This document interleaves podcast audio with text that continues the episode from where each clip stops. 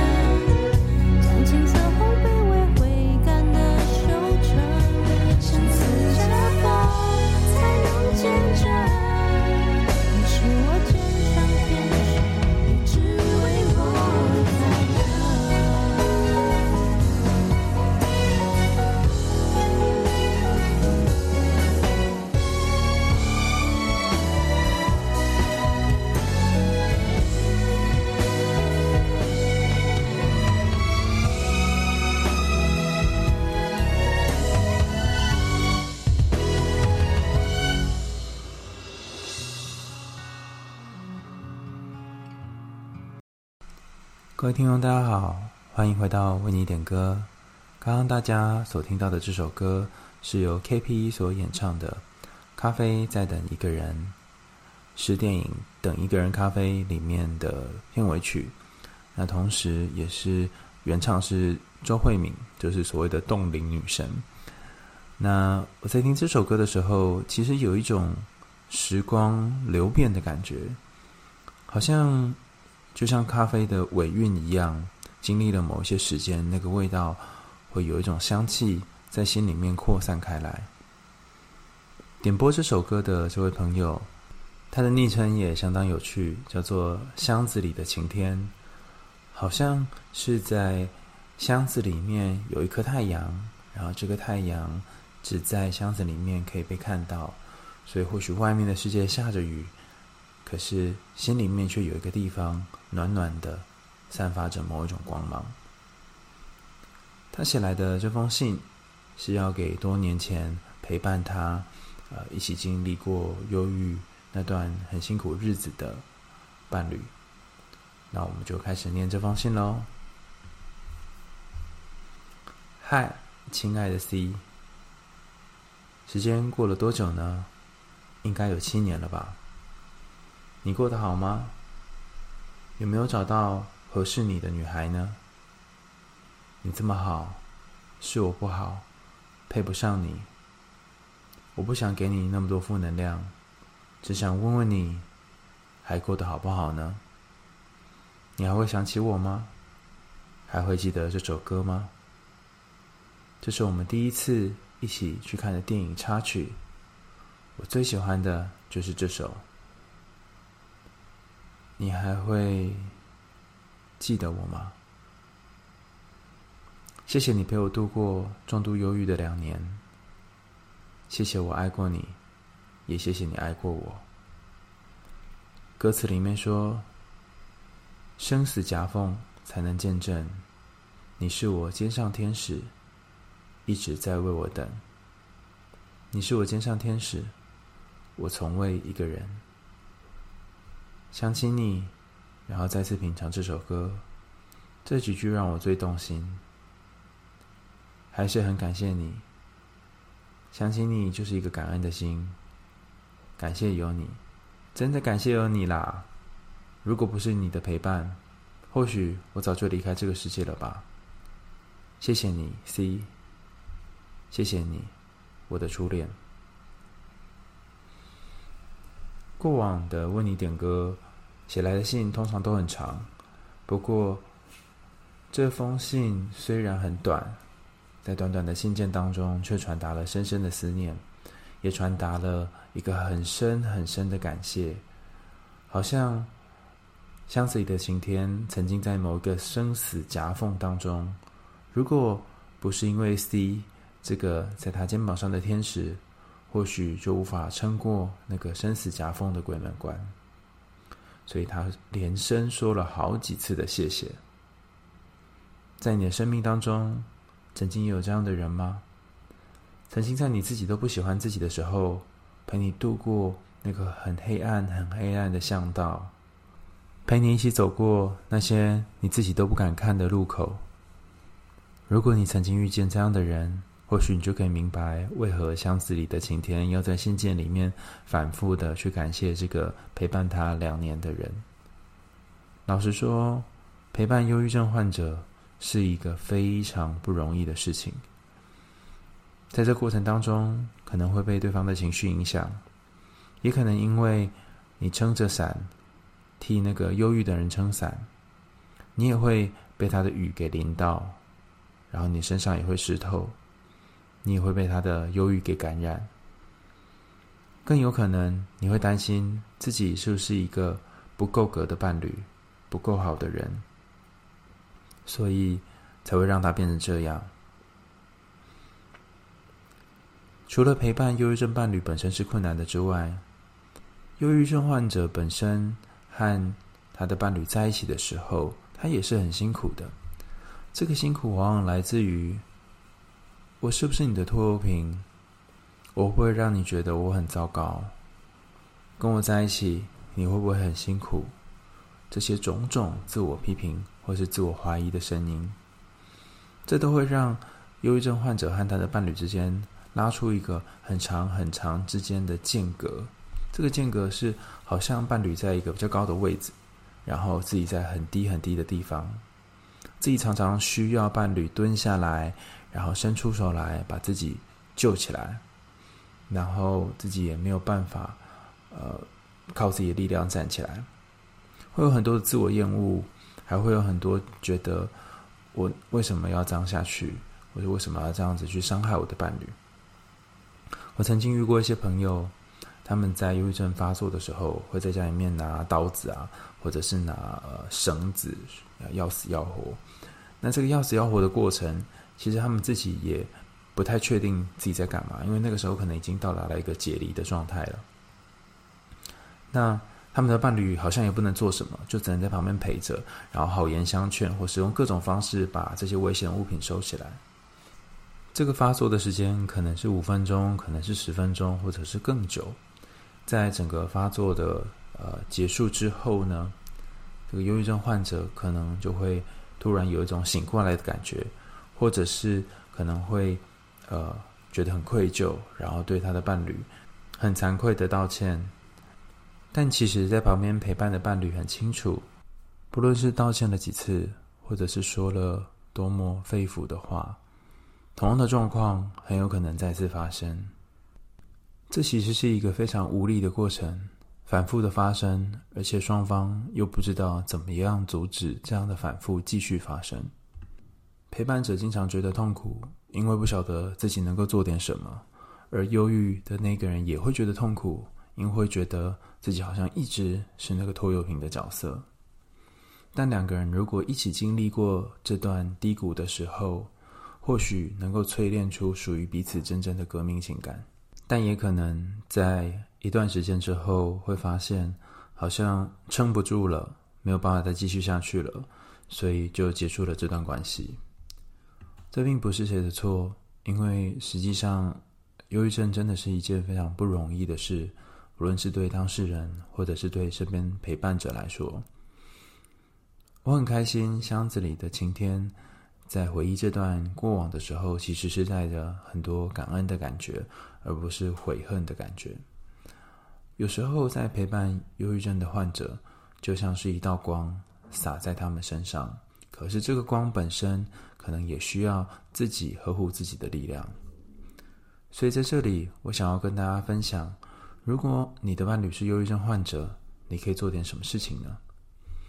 有一项研究调查了一百五十七对，其中有一个人是罹患忧郁症的夫妇，然后找了另外的一百五十七对健康的夫妇当做对照组，结果发现忧郁症患者的伴侣的压力呢，虽然没有忧郁症患者本人的压力高，但是却比控制组来得高，而且这件事情受到一个特殊的条件影响。倘若这个忧郁症患者的伴侣身边有一些家人或朋友可以帮忙他、协助他、陪伴他的话，那么这个压力就会减轻。可是如果没有，也就是说这个忧郁的状况可能需要靠他的伴侣来一个人一肩扛起的话，那么或许这个伴侣就会感觉到压力山大。所以这里有几个建议提供给大家：倘若你的伴侣有忧郁的这个情况、忧郁症或者忧郁的情况。那么很有可能你需要一些人的协助，这个协助包含下面三种。第一个是你可能需要跟他的亲友或者是朋友家人建立起一些陪伴的班表，尤其是在生死边缘当中的人，他可能经常会想要寻死。那么这个班表呢，就是有些时候可以是他的爸爸妈妈或者是他的兄弟姐妹、朋友来陪他，有些时候是你陪他。不要二十四小时都是你当那个陪伴的角色，这样长期下来你会喘不过气来。第二个部分是，你也要能够感觉跟觉察自己的情绪，就像是我在《女人迷》另外一篇文章《如何陪伴自杀者》里面谈到的，有些时候那个他情绪的那个黑暗的雨也会淋到你的身上，所以你需要做的事情其实是让自己的情绪有抒发的空间。那这一个呃抒发的空间，可能是做一些你自己的活动，或者是不一定要常常跟对方混在一起，你可以有自己的时间去做自己要做的事。那最后一个是，不只是对方需要陪伴者，你也需要陪伴者。这个人他可能陪伴你聊聊天，或是听你吐吐苦水，听你在这段关系里面的辛苦。他可能是协助你、支撑你走过这段时间的重要支柱。所以，不只是忧郁症患者本身需要陪伴，忧郁症患者的陪伴者也需要陪伴。这个是呃，倘若你身边的朋友或者是伴侣是忧郁症患者，你可以做的事情。另外，针对箱子里的晴天这则点歌，我还有另外一个部分也想跟大家分享。这个分享是来自于这个箱子里的晴天在。他的信中有提到一小段话，是说：“我觉得我配不上你，然后我觉得呃，好像我的忧郁症呢，让你非常的辛苦，然后也不想要给你那么多负能量。”那有点算是延伸他信件里面的这段话。其实有一些人在感情里面也会有这种配不上对方的感觉。那以前我总是在想说：“哦，这个感觉。”这么常见，它有没有一个特殊的名词？就是啊，我配不上他啦。那这个感觉到底是什么呢？后来我去找了一下哦，呃，没有发现相关的实证研究，但是看到了一个有点像是网络作者他写的一个专用名词，他自己命名的一个重要名词了啊。那这个重要名词，它是利用呃心理学名词叫做冒牌者症候群 （imposter syndrome），然后加上呃就是谈恋爱或是伴侣两个字在前面这样子啊。那呃这一个网络上的作者呢，他谈到这件事情的时候，他使用的这个名词叫做约会冒牌者症候群。这作者名字叫做 Susanna Weiss。好，应该是这样念的啊。他在二零一七年呢提出几种，如果你有这样的状况的话，那可能出现的症状有哪些？哈，那我觉得非常值得大家参考哈。比方说，你可能会觉得你的伴侣比你有吸引力，非常非常非常多，或者是你可能会觉得伴侣是因为可怜你才跟你在一起的，你会觉得配不上他，甚至是你会觉得跟他一起出去的时候，他好像总是比你耀眼，然后自己就是黯淡无光的那一个。甚至你会想到，对方当时看到、看上自己、喜欢自己，只是因为运气好，啊，因为外表啊，而不是因为自己的内在而跟自己在一起的。然后你也可能会觉得和他在一起好像有那个拖累他的感觉。如果你有以上这样的感受，或许你在心里面就住着一个呃约会冒牌者症候群。你觉得对方终究有一天会看穿你，并没有那么好。有一天会揭开你的假面具，然后发现其实，呃，当初跟你在一起是呃一个错误的决定。那如果你是所谓的约会冒牌者症候群，或者是经常觉得自己配不上对方的人，那该怎么办呢？Wis 他也提供了几个方法给大家参考哈。第一个是你要发现自己呃有这个冒牌者症候群的迹象。我觉得他提供这个迹象蛮有趣的。他说：“呃，很多人会以为自己有读心术啊，但是这个读心术其实是不存在的。比方说，你可能会觉得啊，他一定觉得我怎么样怎么样怎样，他一定会呃认为说当初跟我在一起呢，其实可怜我，或者他一定在别人面前常常说我的坏话。”你在心里面去帮他读心，讲这个他一定怎样怎样怎样哦，这些话呢，其实是完全没有根据的。但甚至有一些呃，在感情里面比较不安的当事人，他们会很习惯去猜测对方的想法。呃，他送我花一定是呃有做了什么事情，或者是他今天没有来，一定是因为他不重视我了。就是这个猜测通常没有根据，但是你都会透过某种猜测来呃，让自己在感情当中获得比较多的控制感。那你要先呃抓到这个感觉，就是当你在感情里面有这个读心术的猜测的时候，你要告诉自己说：“诶，好像不一定是这样。”那尤其是冒牌者症候群，在感情里面的冒牌者症候群，经常会有这种猜测对方的状况，然后那个猜测通常是蛮负面、蛮不好的。第二个是你要学着去了解这样子的感觉是很正常的，也就是说，呃，大部分的时候我们都会和自己内心渴望的某种特质的人在一起。呃，对方可能呃有一些优点，比如说会乐器或很有才华等等。那你可能也有一些你的优点，所以不要妄自菲薄，不要看低自己的优点。他可能也因为你身上某些优点才跟你在一起，所以你会觉得你好像比不过他是很正常的，因为你正是因为他的这个很不错的优点而跟对方在一起的。然后，当你有这种觉得自己配不上对方的想法的时候，其实第三点是，你可以跟这个配不上对方的自己，就是内心的那个声音去说说话。比方说，你有什么证据来证明自己配不上对方呢？或者是你可以讲一讲，呃，那当初对方为什么会喜欢上你呢？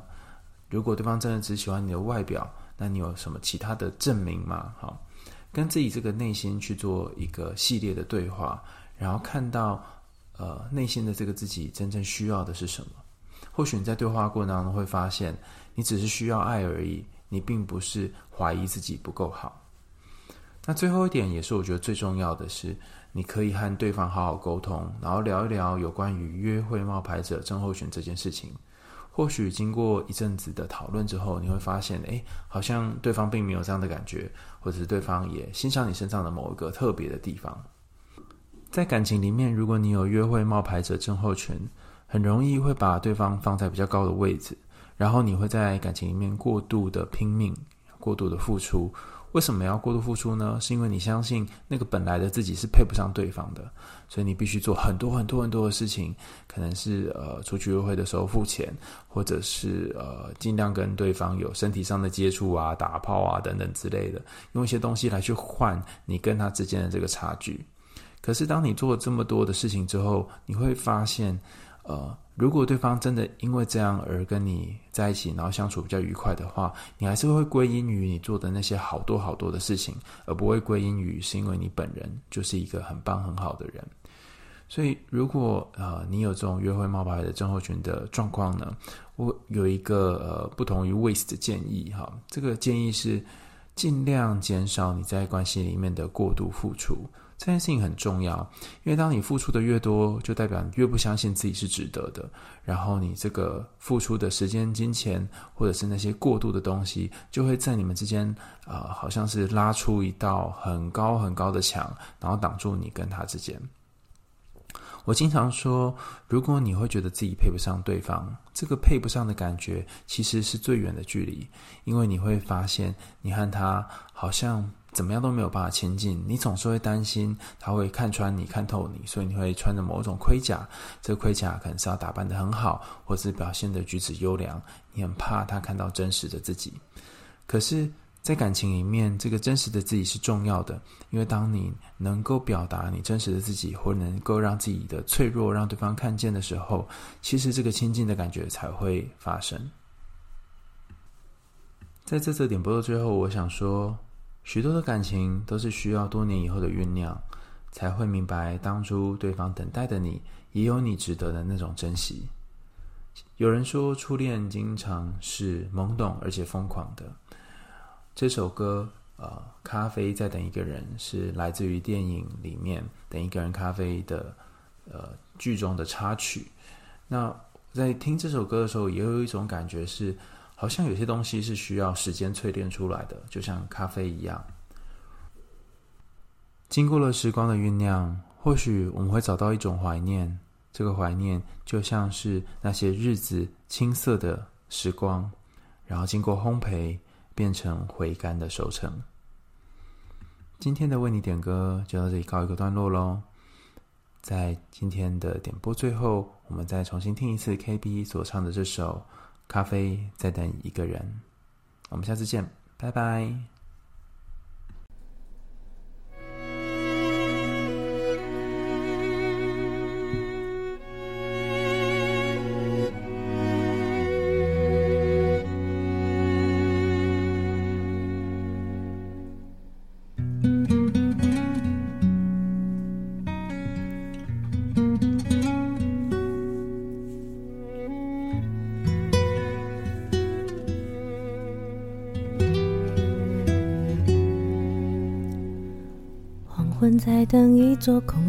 像咖啡在等一个人。命运在等谁的幸存，爱情在等谁的作证。坠落了灵魂的星辰，一个人冷不冷？你依稀的吻还能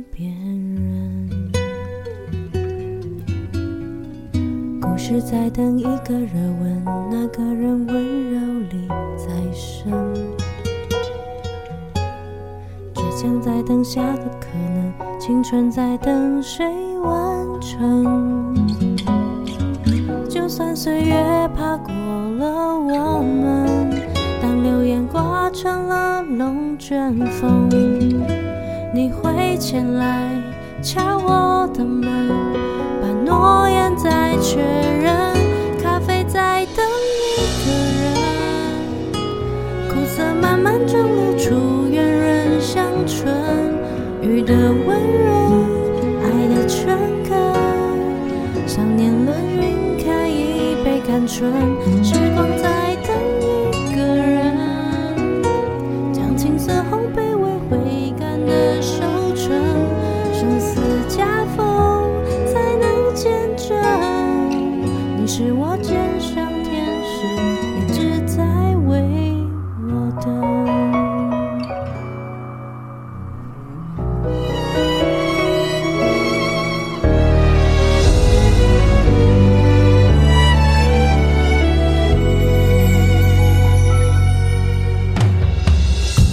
等一个，人温